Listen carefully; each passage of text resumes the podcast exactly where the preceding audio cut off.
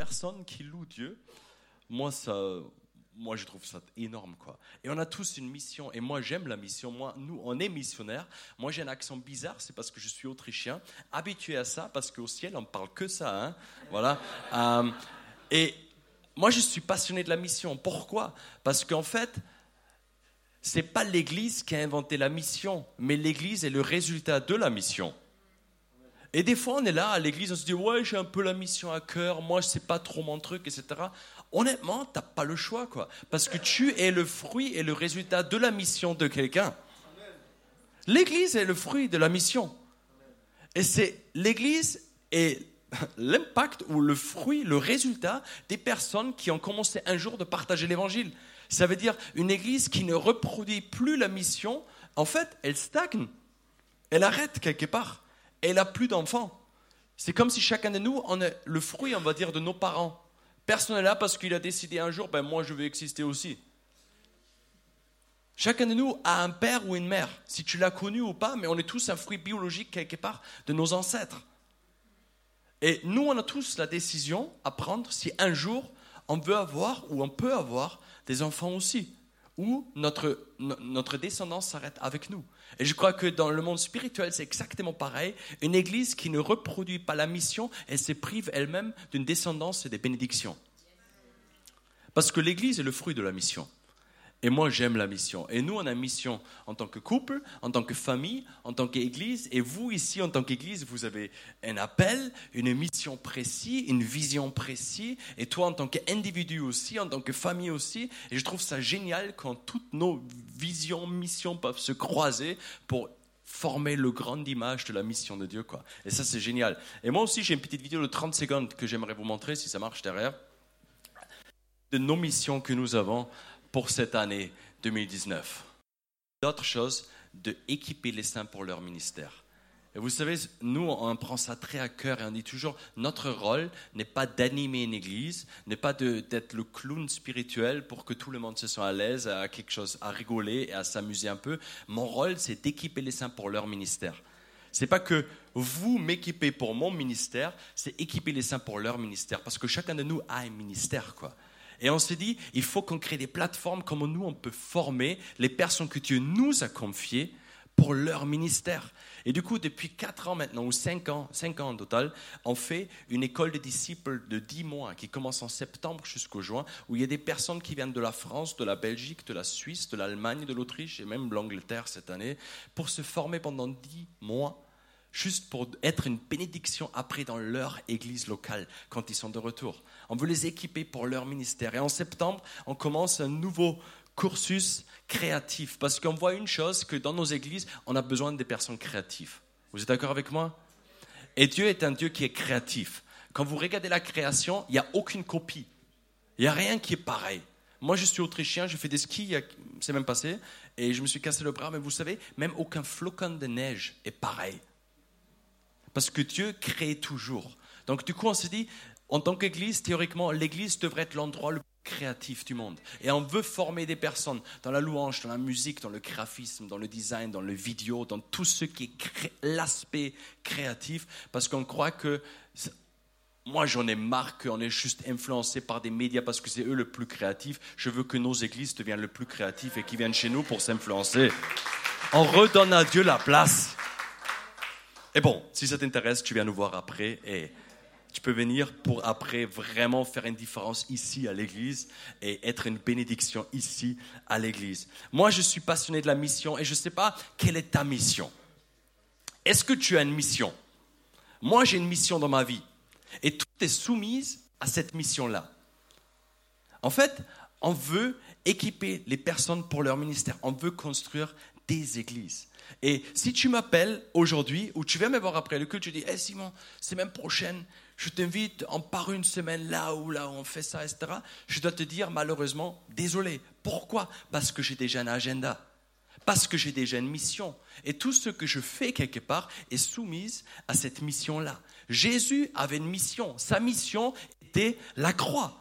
Et vous vous rappelez peut-être dans cette situation dans la Bible, quand Pierre il dit, ah ben non, euh, quand Jésus dit, moi je vais aller à Jérusalem là-bas, je vais souffrir et après je vais mourir, et Pierre il dit, t'inquiète pas, j'ai un autre plan, viens, on fait différemment.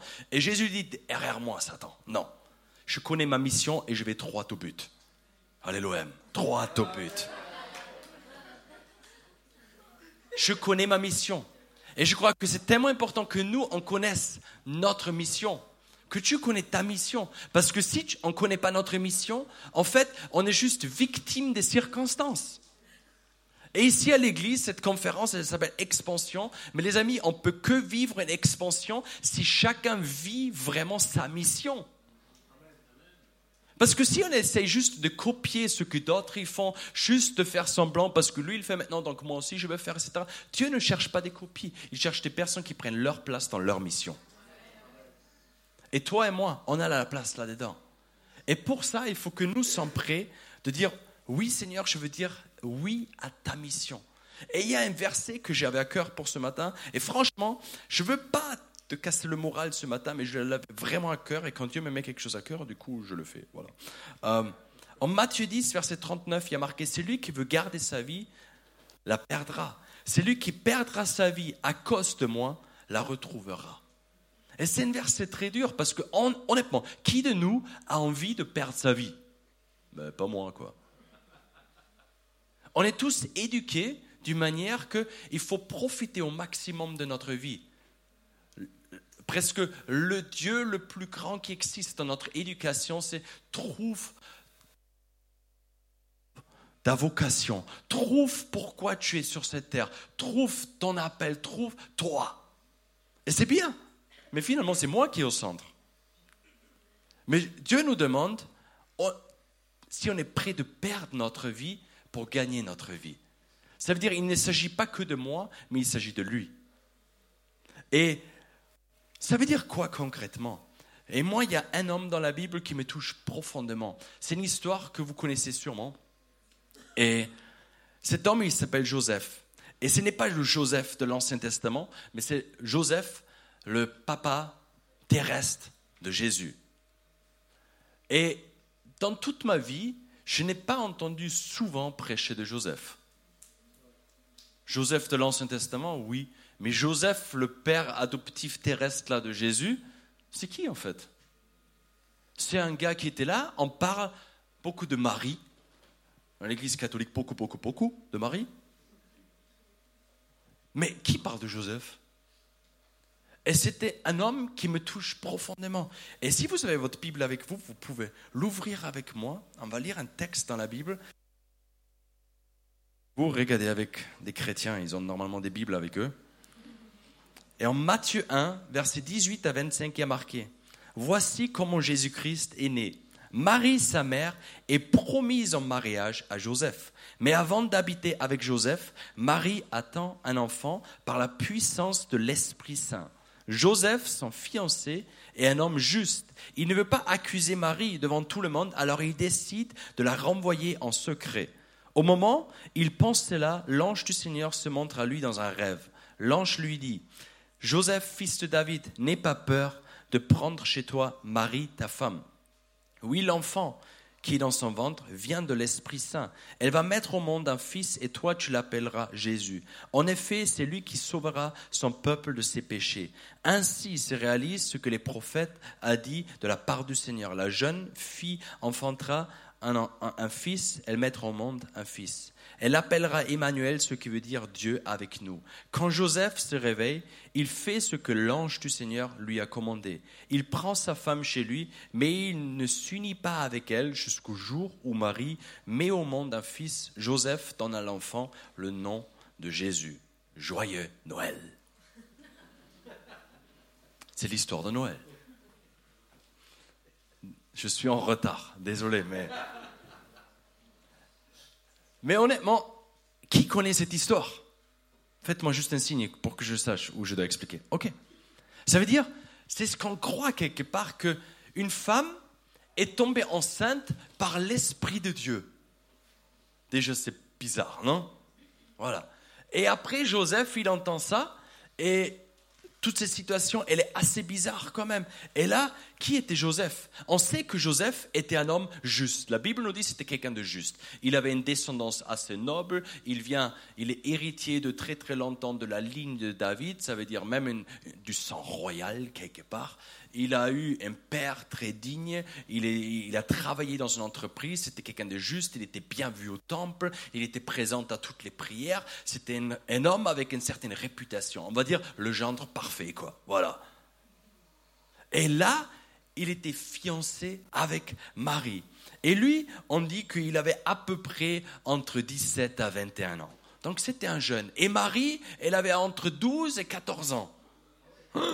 Ouais. Mais à l'époque, on était déclaré adulte à partir de 12 ans, les amis. Donc pas 18. Et aujourd'hui, c'est presque 30 ans. Hein. Jusque 30 ans, tu es à l'ado. Il est encore ado. Très, très jeune. Nous, on a des fois une image que Marie, elle était au milieu de la quarantaine ou quoi. Mais non. Très jeune.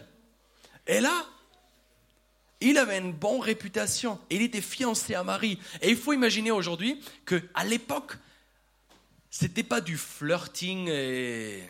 Ah, il vient au groupe de jeunes, elle est sympa. On parle ensemble, on s'envoie des, des, snaps, voilà. Euh, en fait, il n'y avait pas de mariage d'amour. C'était des mariages arrangés. Comme Dara et moi. Non, non, c'est une blague. Comme Lida et Pascal, voilà. C'est une blague, c'est une blague. Non, mais en fait, à cette époque, c'était pas oui, je suis tombé amoureux et maintenant on est ensemble ou quoi. En fait, c'est la famille qui a décidé. Et il y avait le rabbin qui a dit Ok, ils vont bien ensemble, papa, maman, ils ont cherché. L'autre papa, maman aussi, est-ce que ça match Ça marche bien? Oui, ok. Ben, c'est décidé, ils vont se marier. Après, ils ont appris à s'aimer.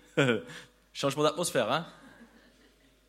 Et fin novembre, j'étais en Israël et c'est trop drôle parce qu'on était dans un hôtel et là, il y avait des, des, des juifs orthodoxes. Et jusqu'au maintenant, quand vous êtes en Israël, c'est en fait les familles qui proposent à leurs enfants qui pourrait être le partenaire idéal. Et ils sont dans le foyer dans le, de, de, l'hôtel et ils, se, ils parlent ensemble sur des tables. Et il y a le rabbin qui passe, qu'il n'y a pas trop d'approchement, hein, tu ne touches pas, hein, voilà, c'est contrôlé. quoi. Et après, la fille ou le gars peuvent dire encore, ok, non mais franchement, maman, papa, pas du tout, ok, pas de souci, on trouve quelqu'un d'autre, etc. Mais les familles sont fortement impliquées dans la décision du partenaire. Donc c'était quelque chose de complètement normal. C'est pas comme aujourd'hui, je n'ai rien à faire ce que tu penses, papa, maman. Moi, je veux lui et personne d'autre, et je m'en fous. Et même si on doit quitter la France et on y vit sur une île déserte, nous, nous deux, jusqu'à la fin de la vie, voilà quoi. À l'époque, tu pouvais pas faire ça. C'était la famille qui a décidé. Et quand papa et maman et le rabbin ont dit c'est lui, ben c'est lui quoi. Voilà. Et si tu veux t'en sortir de là, ben trouve des bonnes excuses quoi. Et Marie et Joseph, ils étaient fiancés à l'époque n'était pas comme aujourd'hui non plus. Aujourd'hui, un jour, si on est un peu encore euh, homme, c'est l'homme qui demande la femme, quoi. Des fois, c'est presque les femmes qui disent alors, quand est-ce que tu me demandes enfin Voilà. mais oh, il y a encore des hommes dans la salle. Oui, oui, voilà, voilà. Mais à l'époque, quand tu étais fiancé, en fait, tu étais déjà sous contrat, même avec le grand rabbin, même devant la synagogue. Tu étais déjà sous contrat de mariage. C'est pas oui, je l'ai demandé, mais personne ne le sait. Hein. On, peut, on, peut casser ça encore. En fait, quand tu étais fiancé, tu étais comme marié. La seule chose que tu n'as pas fait, c'est que tu n'as pas habité ensemble et tu n'as pas couché ensemble. Mais tout le reste, tu partageais. C'était comme une période de test où tu étais déjà sous contrat de mariage. Et c'était pire de casser une fiancée qu'un mariage. C'est chaud, hein? Parce qu'en fait, tu mets dans l'embarras l'autre personne qui t'est déjà promis. Et à cette époque-là, il faut imaginer qu'un jour, il y a l'ange qui vient voir Marie et qui dit Marie, elle dit Me voici, tu seras enceinte. Elle se dit Mais comment? Je n'ai pas connu d'homme. Vous pouvez le lire dans la Bible. Elle dit Non, c'est l'Esprit de Dieu. C'est quoi ce délire? Et là, elle est dans la tête juste là, comment je vais expliquer ça à Joseph? Mettez-vous deux secondes dans sa situation. Vous, tous les femmes là maintenant. Vous êtes enceinte, mais c'est personne. Et tu dois expliquer ça à ton fiancé. Non mais honnêtement. Et imagine-toi juste le stress, le moment où elle l'a appelé. Elle dit, oh, il faut qu'on parle. Et Joseph lui dit, bébé, on peut toujours parler, je suis là pour toi, t'inquiète pas. Je suis là pour toi, tu peux tout me dire. Oui, non, mais c'est délicat, t'inquiète pas, je suis ton meilleur ami, ton confident, tu peux tout me dire, etc. On déplace les montagnes ensemble. Non, mais tu comprends pas, on va avoir un enfant, t'inquiète bébé, on va avoir un d'enfants, je m'occupe de toi. Non, mais on va avoir un enfant spécial. Ben oui, on va avoir plein d'enfants spéciaux. Non, mais tu comprends pas, on va avoir un enfant bientôt. Ah ouais? Non, mais en fait, je suis enceinte, mais c'est un ange. Comment il s'appelle l'ange? Tu crois vraiment qu'il a avalé ça comme ça? Euh, ben D'accord, c'est un ange. Ta fiancée t'annonce qu'elle est enceinte, mais c'est un ange. Lui, il veut juste savoir le nom de l'ange. Parce qu'il va le défoncer, l'ange? Non, mais nous, on lit la Bible des fois comme si c'était normal. Mais en fait, c'est dramatique. Et Joseph, qu'est-ce que la Bible nous dit? Il part et il va se coucher. Comme tous les hommes. Il y a un problème, moi je vais me coucher. J'en peux plus, je me, je me couche. Et là, Joseph, il est débordé ça le dépasse. Et il dit, moi, je vais me coucher. Et quand il dort, Dieu lui parle. Et il y a ce passage qu'on vient de lire. Et l'ange lui dit, écoute, Marie, elle est vraiment enceinte. Et c'était vraiment moi. Hein? et je veux que tu la prends comme femme, mais je veux que tu la touches pas jusqu'au moment où elle a accouché. Et je veux pas que tu la renvoies parce qu'il a marqué qu'il a réfléchi, comme c'est un homme juste, comme il peut la renvoyer avec dignité. Ça veut dire qu'il voulait même pas l'humilier. Lui, il était humilié. Ma fiancée, elle est enceinte. En plus, elle a l'audace de me dire que c'est un ange. Je pourrais l'humilier. Je pourrais le mettre devant l'église et lui dire Regardez-la, la petite. En plus, elle met en jeu Dieu là dans cette affaire-là maintenant. Lapidons-la. Mais il est tellement digne, tellement juste, qu'il dit Je ne veux pas salir sa réputation, donc je veux le renvoyer en secret quelque part. Waouh, quel cœur cet homme-là. Quelle grandeur cet homme-là. Waouh. Mais là même Dieu lui dit, ne la renvoie pas. Mais c'est vraiment moi qui a fait ça. Et là, il se réveille et il fait exactement ce que l'ange de Dieu lui a dit. Et moi, je trouve ça énorme parce que je crois qu'on peut apprendre trois choses que j'avais vraiment à cœur à vous partager ce matin de la part de Joseph. La première des choses, c'est que des fois, quand on s'engage avec Dieu, quand on rentre dans la mission que Dieu a pour nous, on n'est pas toujours comprise. Croyez-moi, Joseph, là, il n'était pas comprise. Comment il va expliquer ça à ses parents? Comment il va expliquer ça à la synagogue? Comment il va expliquer ça à je ne sais pas qui? Que oui, sa fiancée, elle est enceinte, mais ce n'était pas lui. Mais si ce n'était pas lui, c'était quelqu'un d'autre alors il a le droit de la renvoyer et de la condamner, mais même ça, il ne fait pas, mais il la garde, et en plus, il ne la touche pas. Mais c'est quoi l'affaire là maintenant? Il a fait quelque chose sur la parole de Dieu. Et il n'était pas compris par tout le monde. C'était pas, nous on lit cette histoire et on dit, ah c'est romantique, il y a l'ange qui lui parle, c'est bien, et ils étaient heureux, c'était super. Moi je crois qu'il est mort à lui-même à ce moment-là toute sa réputation était cuite. Ce que les gens pensaient de lui. Mais je suis quelqu'un d'important, mais je suis un homme juste, maintenant on ne va plus croire que je suis juste. Je me laisse avoir par une femme là qui, euh, je ne sais pas ce qu'elle a fait. Toute ma réputation est en jeu. Et honnêtement, qui est tellement important que je veux me demander toujours la question, c'est est-ce que je suis prêt de mettre ma réputation en jeu quand Dieu me demande de faire quelque chose? Ou est-ce que je suis tellement préoccupé en permanence de penser qu'est-ce que les gens peuvent penser de moi? Je crois que si on veut accomplir la mission de Dieu, à un moment donné, il faut qu'on se dise, je m'en fiche de ce que les autres pensent de moi. La Bible nous dit en Actes des Apôtres, il est plus important d'obéir à Dieu qu'aux hommes. Il est plus important de plaire à Dieu que de plaire aux hommes.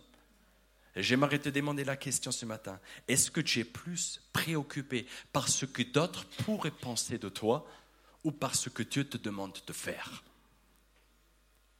Ma préoccupation doit être qu'est-ce que Dieu tu veux que je fasse? Et des fois, ça semble fou. Des fois, Dieu nous demande de faire des choses qui ne sont pas très logiques pour les autres. Et nous, on aime l'accord de tout le monde et que tout le monde est derrière nous dit Vas-y, fais ça, vas Simon, vas-y, on est derrière toi. Mais de temps en temps, personne n'est derrière toi, tu sais. Mais est-ce que tu le ferais quand même? On raconte notre histoire et aujourd'hui c'est simple d'être devant vous, de vous partager parce qu'il y a du succès, on va dire. Mais vous savez quoi? Quand j'avais 19 ans et j'ai dit à mes parents, que je veux quitter l'Autriche pour me marier, pour vivre en France, mes parents m'ont dit, mais ça va pas ou quoi? Tu parles même pas français? Tu vas être un, immigré qui comprend rien. Et mon père, il était à l'hôpital, et je me rappelle très bien. Et il a fait une crise cardiaque.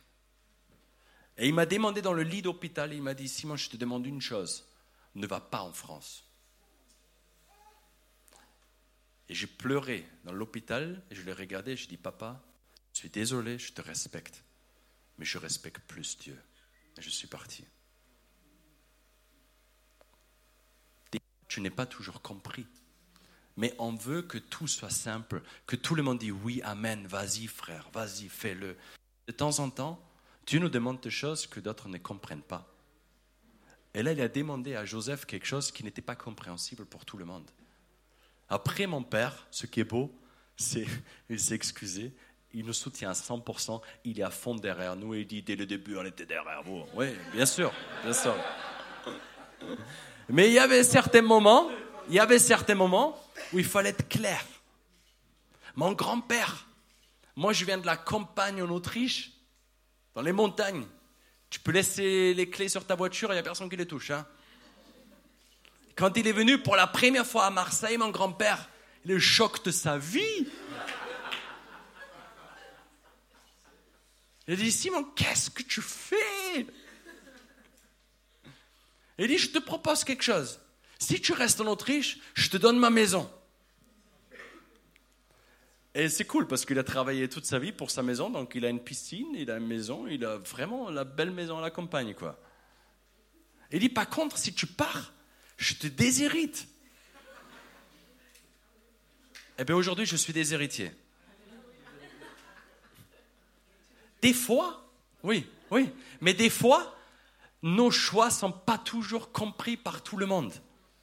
Et des fois, nos choix sont compliqués. Mais j'aimerais t'encourager.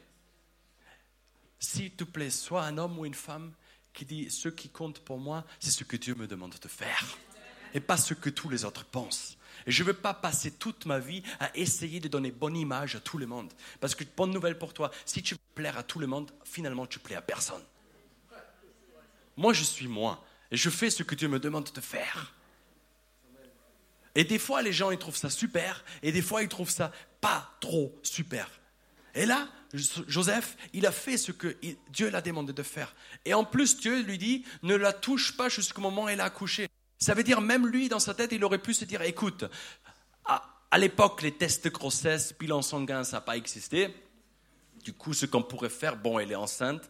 Si, bon, je pourrais dire qu'en tout cas, on habite ensemble, on s'est marié vite fait, et trois semaines de plus ou de moins, ben, c'est un peu prématuré, voilà quoi, donc c'est mon enfant, et toute l'affaire est réglée. Plus de problème, plus de honte. Toute sa famille était déshonorée, juste parce qu'il a dit, non, je la touche pas, c'est pas mon enfant. Ça veut dire, il a gardé, il est resté pur devant Dieu. Il a mis en jeu la réputation de lui, de toute sa famille, juste pour être droit devant Dieu. Waouh Des fois, Dieu nous demande de faire des choses que pas tout le monde comprend toujours. Et j'aimerais t'encourager que peut-être ce matin de prendre la décision d'arrêter de dire je veux que tout le monde me comprend et je me bats pour ma réputation, mais je veux faire ce que tu me demandes de faire. Point. Rien d'autre. La deuxième chose qui me touche trop avec Joseph, c'est il était prêt de perdre son avenir. Lui, qui a fait sa formation professionnelle, il était, je ne sais pas comment tu appelles ça aujourd'hui, charpentier, couvreur, euh, menuisier, il a travaillé avec le bois, quoi, voilà. Et il savait qu'au moment là où il prend cette décision, mais en fait, il perd tout. Parce que la clientèle va partir. Et ce n'est pas juste que la clientèle va partir. En fait, ce que Dieu lui a pas dit, quand Jésus est né, tout de suite, le roi voulait tuer le bébé. Attends, ange, ça tu m'as pas dit, hein? Imagine-toi, tu es un enfant, et tout de suite, Macron envoie GIPN ou je ne sais pas qui là? GIGN Comment il s'appelle? Pas les gilets jaunes, mais la police quoi. Il envoie une unité spéciale pour tuer ton enfant. Attends, mais je me trouve où là? Dans quel film je suis? D'abord, je dis oui, déjà je perds toute ma réputation parce que je prends pour femme cette femme toi tu as mis enceinte, Seigneur. Non, elle a couché dans la misère totale dans une étable qui n'est pas romantique, les amis. C'est là où les animaux ont bouffé et fait d'autres choses, ok? Donc vraiment pas romantique et froid. Et maintenant, le roi, il veut tuer cet enfant. Mais je me trouve où là maintenant? Mais moi, je me suis dit, ok, je vais perdre ma réputation, mais je suis avec la femme que j'aime, on va éduquer cet enfant, on va monter notre petite entreprise, on va faire notre truc et on va être bien à Bethléem. C'est bon, on va faire notre truc, on va réussir ensemble. Même si tout le monde est contre nous, mais si nous deux on est unis, on peut réussir. Mais là, le roi, il envoie l'unité spéciale, il doit fuir, et il devait immigrer en Égypte. Mais Égypte n'était jamais sur le plan. Et il prend sa femme et son enfant et il part en Égypte. Et vous savez quoi? En Égypte, ils sont immigrés et ils sont des Israélites en Égypte et ils ne savent pas ce qu'ils font là. Mais tu sais quoi Dès que Jésus arrive dans ta vie, il y a du mouvement. il y a des chrétiens qui me disent Chez moi, il n'y a rien qui bouge. Alors je me demande si Jésus est vraiment là. Parce que de partout où Jésus est, il y a du mouvement. Ça bouge. Il y a quelque chose qui se passe. Quand Jésus il arrive dans la vie de quelqu'un, il y a du mouvement. Mais du mouvement peut nous perturber aussi parce que moi j'aime bien mon canapé. Et on aime tous quelque part le confort, de bien planifier notre avenir, de bien structurer ce qui va se passer. L'avenir nous fascine et vous savez quoi? Il y a une hausse totale en France des voyants, des, de l'ésotérisme, des personnes qui cherchent qu'est-ce que l'avenir me réserve. Nous, on est tous fascinés par l'avenir. Même dans les églises, on cherche des prophètes. Ah, T'as pas une parole pour moi? Oui, je vais être dans trois ans. Ah. L'avenir nous fascine. L'avenir nous fascine. Parce qu'on veut savoir ce qui se passe. Mais Joseph, il a abandonné son avenir. Il a dit, en fait, je ne sais pas où je vais être. Là, on part en Égypte, mais je ne sais pas ce qu'on va faire en Égypte. Hein. On ne parle pas la langue on immigré, on est en fuite, on n'est pas espion, mais comment on appelle ça? Ennemi public numéro un en Israël, on ne peut pas retourner parce qu'ils essaient de tuer mon fils. Qu'est-ce qu'on va faire? Et en Égypte, un jour, et ça je trouve énorme, durant la nuit, l'Esprit de Dieu dit à Joseph, prends ton enfant et femme et retourne en Israël. Et aussitôt, Joseph prend sa femme et son enfant et retourne en Israël. Attends, tu pourrais dire maintenant tu m'as fait fuir d'Israël. Après deux ans, je me suis intégré en Égypte, j'ai trouvé les, les prix à copains, j'ai trouvé une affaire, j'ai trouvé mon business qui démarre. Mon enfant, il a trouvé des copains aussi. Et là, tu viens me voir, tu dis pars. Et tout de suite, il se lève et il part. What? C'est énorme. Et il fait parce que tu le demandes de faire. Et je trouve ça tellement énorme qu'en en fait, il a vraiment donné son avenir. Proverbe 16, verset 9 nous dit, le cœur de l'homme médite sa voix, mais l'Éternel qui dirige ses pas. Et je crois que c'est important qu'on fait nos plans, qu'on a un plan pour notre vie, mais au même moment, je crois que c'est important qu'on permet à Dieu toujours de guider nos pas. Ne pas dire, ah ben moi je veux que ça, c'est comme ça, c'est tracé, mais dire, Seigneur, où est-ce que tu veux que je pose mon prochain pas? Où est-ce que tu m'appelles? Qu'est-ce que tu veux que je fasse? Mais je crois que ce qui est tellement important, c'est d'être prêt aussi de perdre son avenir. Et je ne sais pas si toi, tu serais prêt de perdre ton avenir. Pour moi, ce n'était pas facile de perdre mon avenir. Et honnêtement, quand je suis arrivé en France, je ne sais pas qui parmi vous est avec un RR plan de migration. Mais moi, je suis venu en France à l'âge de 19 ans et je ne parlais pas un seul mot français. En Autriche, j'ai géré. Je travaillais, j'étais bien. Je savais comment ça marche. Je suis arrivé et j'étais dépendant de ma femme. Et c'est humiliant. C'est très humiliant. J'étais là, j'ai compris personne. Les gens ne m'ont pas compris. Et j'étais là et je me suis dit, mais qu'est-ce que je fais ici? Et souvent, les pensées dans ma tête m'ont dit, mais retourne. Mais à la maison, tu gères. Mais là, tu sais comment ça marche. Mais là, tu peux faire quelque chose. Mais là, tu peux faire avec tes propres forces quelque chose. Mais tu sais quoi? Des fois, suivre Dieu veut dire de perdre le contrôle sur son avenir. Et nous, on aime contrôler notre avenir. Et j'aimerais te demander la question honnêtement, est-ce que tu es prêt pour la mission de Dieu de dire aussi, Seigneur, je dépose mon avenir devant toi, comme Joseph. L'Égypte n'était pas marquée sur le plan. On était à Bethléem, après Nazareth, après Jérusalem. Où est-ce qu'on va aller encore? Mais je suis prêt de déposer mon avenir devant toi parce que je te fais confiance que ton avenir pour moi est beaucoup mieux que tout avenir que moi je peux programmer moi-même mais d'une confiance aveugle qu'il garde mes pas et il m'amène vers la bonne destination. Et la dernière chose, c'est d'accepter la mission pour Dieu, je crois, c'est des fois abandonner ses propres désirs de réussite. Nous, on veut du résultat.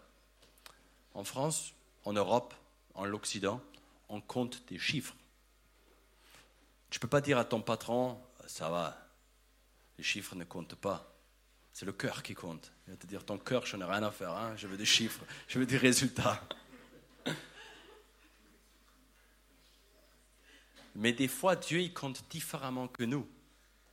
Et notre idée de réussite. Et je crois que même en tant que chrétien, on peut se dire, ouais, écoute, Joseph, le gars, il a donné sa réputation. Joseph, le gars, il a donné ses plans d'avenir. Maintenant, quand même, il pourrait avoir la récompense et avoir une vraie réussite. Ça veut dire, Joseph et Marie, ils reviennent. Joseph, en fait, il accompagne Jésus jusqu'à ce qu'il est adulte. Après, Jésus commence Jésus-Christ Ministries International, voilà. Et après, Joseph, il est là, il le conduit, il le soutient, il est avec lui. Et après, quand Jésus meurt à la croix, il est attaché à la croix, il dit maintenant tout est accompli. Et Joseph, il dit oui, bien fait mon fils, voilà. Et après, Joseph prend le contrôle, il dit Pierre, Jean, Jacques, vas-y là, vous allez là-bas, vous allez là-bas, vous allez là. Moi, je suis le grand patron maintenant parce que j'étais père adoptif de Jésus. Et avec Marie, main dans la main, avec la musique de Braveheart, on est là et on dit merci Seigneur, on a accompli notre mission. Maintenant, on continue, on écrit Actes des Apôtres 29. Voilà, Amen, Alléluia. Mais en fait, c'était pas comme ça. Ce n'était pas comme ça. Je ne sais pas si vous avez déjà remarqué dans votre Bible, mais après le passage, quand Jésus avait 12 ans, quand il a prêché déjà au temple, jusqu'au, ben, plus jamais, on entend parler de Joseph. Et les historiens et les théologiens, ils croient que, en fait, entre le dernier passage de Jésus au temple et le début du ministère de Jésus, en fait, Joseph est décédé. Hein? C'est lui qui a donné sa réputation. C'est lui qui a donné ses plans d'avenir, ne voit même pas l'accomplissement de ce qu'il a donné. Mais c'est quoi ce Dieu? Mais pourquoi il n'est pas là? Quand Jésus revient du ciel sur la terre. Et avec sa femme, il peut profiter au moins de ça, parce qu'il a donné toute sa vie pour ça. Il voit rien. C'est quoi ce délire? C'est pas juste. Et je crois que si on analyse, ça avec notre propre regard, en fait, on, on peut très vite tomber dans un truc, mais c'est pas juste. Mais honnêtement, je ne crois pas parce que Joseph n'a pas vu l'accomplissement qu'il n'a pas participé à l'accomplissement. Il l'a peut-être pas vu sur la terre, mais il l'a vu, il l'a vu dans l'éternité. Et des fois, on est tellement limité, nous, sur ce que nous, on peut voir maintenant ici sur terre. Et je crois que Dieu, il veut qu'on ait un regard éternel. c'est juste, c'est pas parce que moi je ne vois pas quelque chose que je ne veux pas donner toute ma vie afin que mes enfants le voient. Les enfants de Daria ont donné 25 ans de leur vie avec des toxicomanes. Qu'est-ce que je dis? Ah, bah pardon, les parents. Les parents de Daria ont donné 25 ans de leur vie avec des toxicomanes, avec des prostituées, avec des personnes vraiment en difficulté pour voir un groupe de maisons mais pour voir une prochaine génération qui sert Dieu à 100%, qui voit que des églises s'implantent. Et vous savez quoi? Moi, j'aimerais donner toute ma vie pour que mes enfants voient que c'est normal qu'il y ait des églises dans chaque coin de rue en France. Et pour que leurs enfants puissent dire Ah bon, il y a des non-chrétiens en France? Je ne savais même pas que ça existe. C'est pas parce que moi je ne le vois pas, peut-être dans mes 70 ans, dans mes 90 ans, dans mes 120 ans, que je dis, ah ben, si je ne le vois pas, je ne le fais pas. Il ne s'agit pas de moi, je veux laisser un héritage pour mes enfants. Je veux donner quelque chose de plus grand que moi et ma propre vie. Et je veux être prêt de perdre mes désirs du résultat. Et honnêtement, on a tous nos désirs de nos résultats. Même en étant missionnaire, tu sais, on te demande toujours, alors ça marche? Ben, Quand ça ne grandit pas, ben non, ben rien. c'est super encourageant. En tant que pasteur, on veut que nos églises grandissent, oui, mais il n'y a rien qui se passe. Est-ce que juste parce que ça ne grandit pas tout de suite, juste parce qu'on ne voit pas tout de suite quelque chose, que Dieu ne fait pas déjà quelque chose s'il fait quelque chose? Et je crois que c'est tellement important de comprendre que quand l'ange du Seigneur a parlé à Joseph, quel nom il lui a donné? Il a dit Joseph, fils de David. Mais le papa de Joseph ne s'appelle pas David. Donc il aurait pu dire, oh, ton GPS s'est trompé là, je ne suis pas le fils de David. Mais en fait, l'ange du Seigneur rappelle Joseph à son vraie identité, le roi David, où il y a des promesses, des prophéties dans l'Ancien Testament que de sa ligne, le Messie va venir. Et quand vous regardez Matthieu 1, vous voyez que 26 générations avant Joseph, il y avait David. Ça veut dire Joseph était prêt d'abandonner sa réputation, d'abandonner son avenir et d'abandonner ses désirs de ses résultats, parce que Dieu l'a rappelé de son vraie identité qui est royale et qui est éternelle. Et je crois que quand on comprend qui nous sommes vraiment en Christ, il ne s'agit plus de nos petits plans, nos petits avenirs, euh, ce qu'on a planifié, etc. Mais on comprend que c'est Dieu qui nous choisit. C'est Dieu qui nous prend.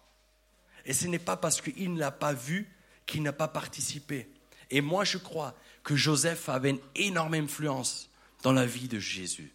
Une énorme influence. Et j'aimerais terminer avec ces deux situations que Jésus l'a vécues. Et peut-être mon pianiste préféré peut revenir. Voilà, alléluia. Honnêtement,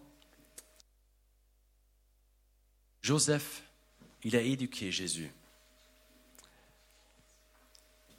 Et ce n'est pas parce qu'il n'a pas vu le résultat final qu'il n'a pas participé. Et comment dire? Quand Dieu voit Joseph, il ne lui dit pas Oh, espèce de charpentier, j'ai un plan pour toi. Il dit Fils de David. Quand Dieu te voit, il ne te dit pas Employé de Auchan. Oh, je ne sais pas. Il t'appelle par ton identité royale. Il t'appelle par ton nom éternel. Et parce qu'il te donne cette identité-là, nous sommes capables de dire je suis prêt de donner la réputation d'autres, ce que d'autres pensent de moi, parce que je sais ce que le roi de rois pense de moi. Je suis prêt de donner peut-être mes plans d'avenir, parce que je sais que le roi de rois Devant un jour, chaque genou fléchira et chaque langue confessera qu'il est Dieu. Il a un avenir pour moi. Que un jour, je peux même déposer mes désirs de mes résultats parce que je sais que son résultat est beaucoup mieux de tout ce que moi je peux rêver. Et honnêtement, quand il y avait cette femme adultère, elle était attrapée en flagrant délit et ils l'ont mis au milieu d'une place devant le temple et ils voulaient la lapider. Et là, Jésus, il vient. Et Jésus, il vient. Et il se met par terre et il commence d'écrire. Et on ne sait pas ce qu'il a écrit. Mais ce qu'on sait que tous se sont éloignés. et personne ne l'a condamné. Et là, Jésus dit, femme, qui te condamne? Elle dit, personne. Moi non plus, je ne te condamne pas. Va et ne pêche plus. Est-ce que vous croyez qu'il a eu cette théorie-là comme ça? Ou est-ce qu'au moment où il a vu cette femme en train de perdre sa vie peut-être, il n'a pas vu peut-être sa propre mère qui était enceinte d'un ange, qui risquait la mort? Si Joseph aurait dit ce n'est pas moi Et il se rappelle à son propre père Joseph qui a dit je ne la condamne pas cette femme, je la prends pour femme. Je la prends pour femme. Je ne la condamne pas. Rempli d'amour, de grâce et d'amour inconditionnel. Un autre moment où il se trouve juste devant être crucifié, au jardin Gethsemane. Et Jésus n'était pas un psychopathe qui voulait mourir, les amis. Il a transpiré du sang. Il ne pouvait plus. Et il dit, Seigneur, Père, si cette coupe peut passer à côté de moi, je te demande qu'elle passe à côté de moi, mais pas que ma volonté soit faite, mais que ta volonté soit accomplie.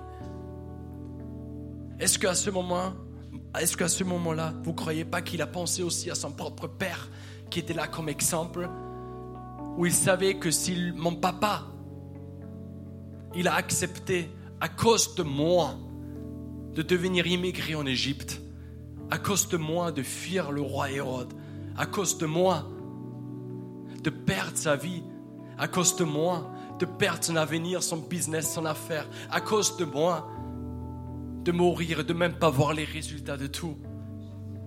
Mais mon propre papa,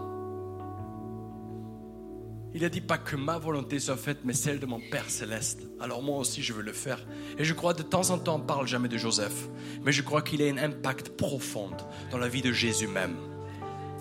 Et je crois que nous, en tant qu'Église, on peut apprendre de Joseph. Et j'aimerais t'encourager ce matin que nous sommes des hommes et des femmes selon le cœur de Dieu, qui disent, ce matin, je veux déposer ce que d'autres pour éventuellement penser de moi si je dis oui au Seigneur. Mais ce que je veux, ce matin, je veux prendre la décision de dire, je veux dire oui et amen à ce que Dieu me demande de faire. Peu importe ce que ça m'écoute, peu importe ce que mon grand-père, ma tante, mon oncle je ne sais pas qui pourrait penser. Et même s'ils ne sont pas d'accord, ce qui compte, c'est accomplir ce que Dieu me demande de faire. Amen. Et j'aimerais peut-être qu'on peut se lever ensemble ce matin. Et si toi tu es là, on ferme les yeux pour l'intimité vraiment de chacun. Et j'aimerais pas qu'on termine ce week-end en pas donnant la possibilité de prier pour des personnes au milieu de nous. Et si toi tu es là et tu dis ce matin, franchement, je suis tellement préoccupé par ce que d'autres pensent de moi. Je passe la majorité de mon temps et mon énergie à justifier, à ajuster mon image publique. Et je passe à côté de tellement de choses que Dieu a préparées pour moi. Et ce matin, tu veux dire, à partir de maintenant, je veux arrêter à faire bonne image devant tout le monde. À partir de maintenant, je veux faire ce que Dieu me demande de faire. Alors j'aimerais qu'on puisse prier pour toi. Si tu es là ce matin et tu dis à partir d'aujourd'hui, je suis prêt de déposer ma réputation pour la cause de Christ. Alors je te demande que tu viens et on prie ensemble. Si ce matin tu es là et tu dis je suis prêt de déposer mes plans d'avenir pour la cause de Christ, peut-être tu dois rien changer. Mais peut-être Dieu te demande de changer quelque chose. Mais dans ton cœur, si tu veux dire ce matin, je suis prêt de déposer mon avenir, mes plans, tout tracés pour Dieu, et je lui permets de diriger mes pas, alors j'aimerais qu'on puisse prier pour toi aussi. Et si tu es là et tu dis, moi je, je suis prêt de servir Dieu, mais je veux voir ces résultats-là, je veux voir ça. Peut-être c'est le moment de dire aujourd'hui, Seigneur, je ne veux pas faire du, du chantage, même si je verrai rien toute ma vie, mais je veux accomplir ce que tu me demandes de faire. Il ne s'agit pas de nos résultats. Et peut-être ce matin, tu veux déposer tes désirs, de tes résultats devant Dieu. Et tu dois lui dire, Seigneur, j'accepte la mission que toi tu as pour ma vie, peu importe comment ça se finisse. Même si je ne verrai pas tous les fruits, mais je veux participer activement à l'accomplissement de ta mission. Au nom de Jésus. Au nom de Jésus. Fermons les yeux ensemble. Et si tu es là et tu dis, moi, je vais arrêter de me battre pour ma réputation, mais je veux rentrer et faire ce que Dieu me demande de faire. Alors je te demande de lever ta main sur ta place là où tu es maintenant.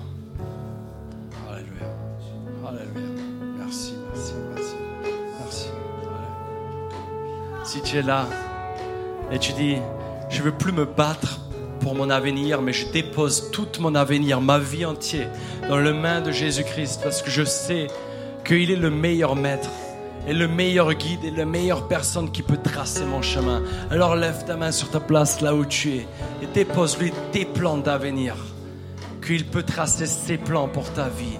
Alléluia. Et pareil pour tes résultats, de les déposer devant lui. Alléluia. Seigneur, nous sommes là en tant qu'Église. Et tu vois tous nos mains, tu vois tous nos vies, tu vois tous nos cœurs.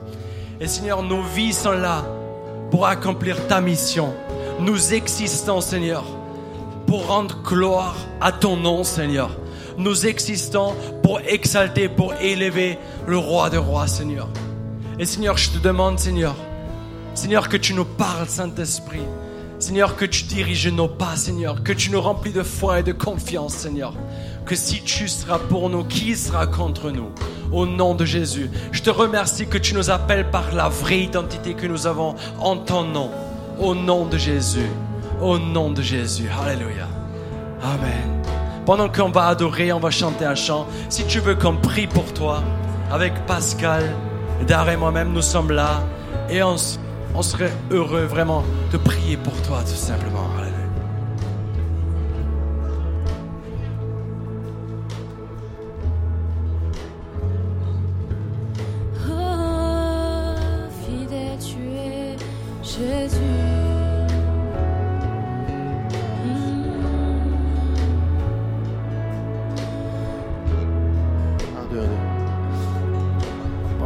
approchez-vous simplement ici devant enfin la place, ou vraiment qu'il puisse avoir cette, euh, cette imposition des mains aussi pour, pour nous bénir si vous avez été touché, si vous sentez que vous avez besoin de ça ce matin. Le Seigneur veut vous toucher vos cœurs ce matin. Donc venez approchez-vous librement.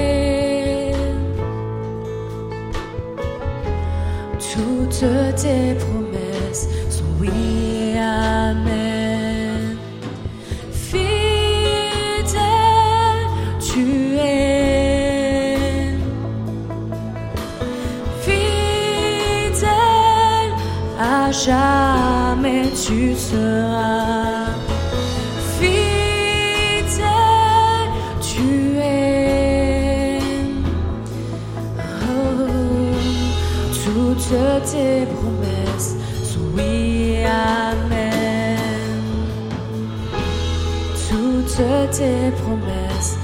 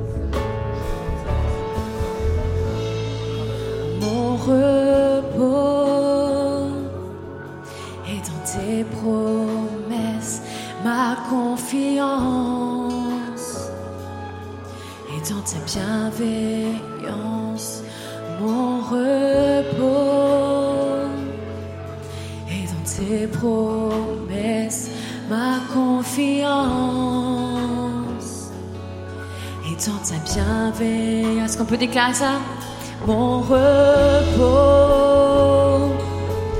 et dans tes promesses.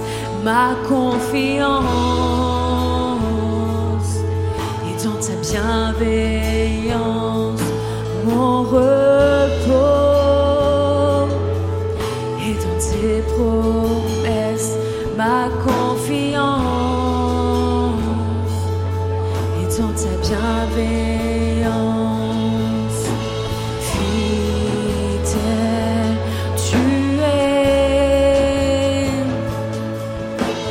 fidèle.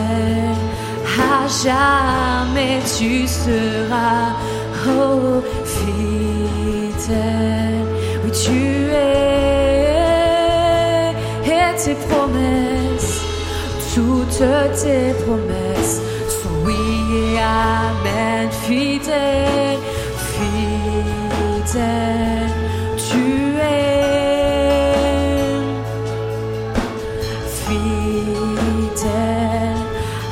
jamais tu seras oui tu es fidèle tu es.